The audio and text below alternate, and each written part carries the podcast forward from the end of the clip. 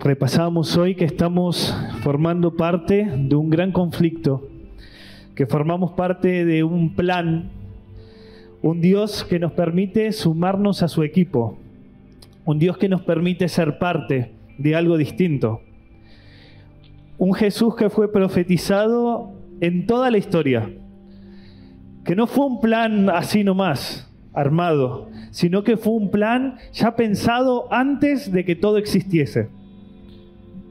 Recordamos a un Cristo, a un Dios que no solamente fue nacido, sino que dio su vida por nosotros en la cruz. Que nos que tenemos que ayudar a recordar ese plan mediante las escrituras, porque él es esperanza de vida eterna.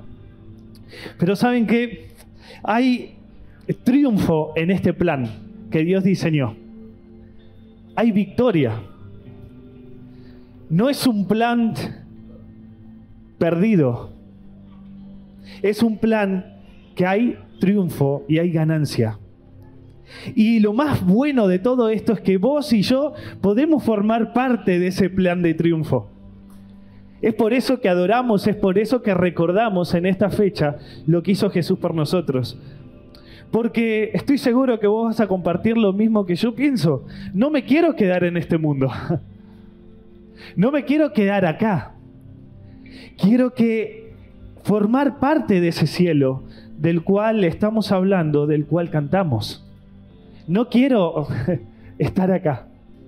Es por eso que quiero llevarte allí, a los las últimas eh, momentos de la historia relatada allí en el libro de Apocalipsis capítulo 7, donde nos transmite justamente esta idea de triunfo, esta idea de ganancia. Y dice eh, allí algunos versículos del capítulo 7, el versículo 9 dice, después de esto miré y vi una gran multitud que nadie podía contar, de todas las naciones, tribus, pueblos y lenguas, de pies delante del trono y delante del Cordero, vestidos con vestiduras blancas y con palmas en sus manos, y clamaban a gran voz diciendo, la salvación pertenece a nuestro Dios, que está sentado en el trono, a Él, al Cordero, a ese Jesús, a ese que nació en el pesebre, de Él es la victoria. Y yo respondí, Señor, Señor mío, Tú sabes quiénes son esas personas, quiénes son aquellos que están alabando. Y él dijo, estos son los que vienen de la gran tribulación y han lavado sus vestiduras, las han emblanquecido en la sangre del cordero.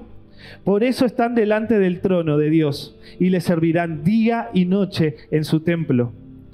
Y el que está sentado en el trono extenderá su tabernáculo sobre ellos, ya no tendrán hambre ni sed ni el sol los abatirá, ni el calor alguno, pues el Cordero en medio de su trono los pastoreará y los guiará a manantiales de aguas de vida, y Dios enjugará las lágrimas de los ojos de ellos.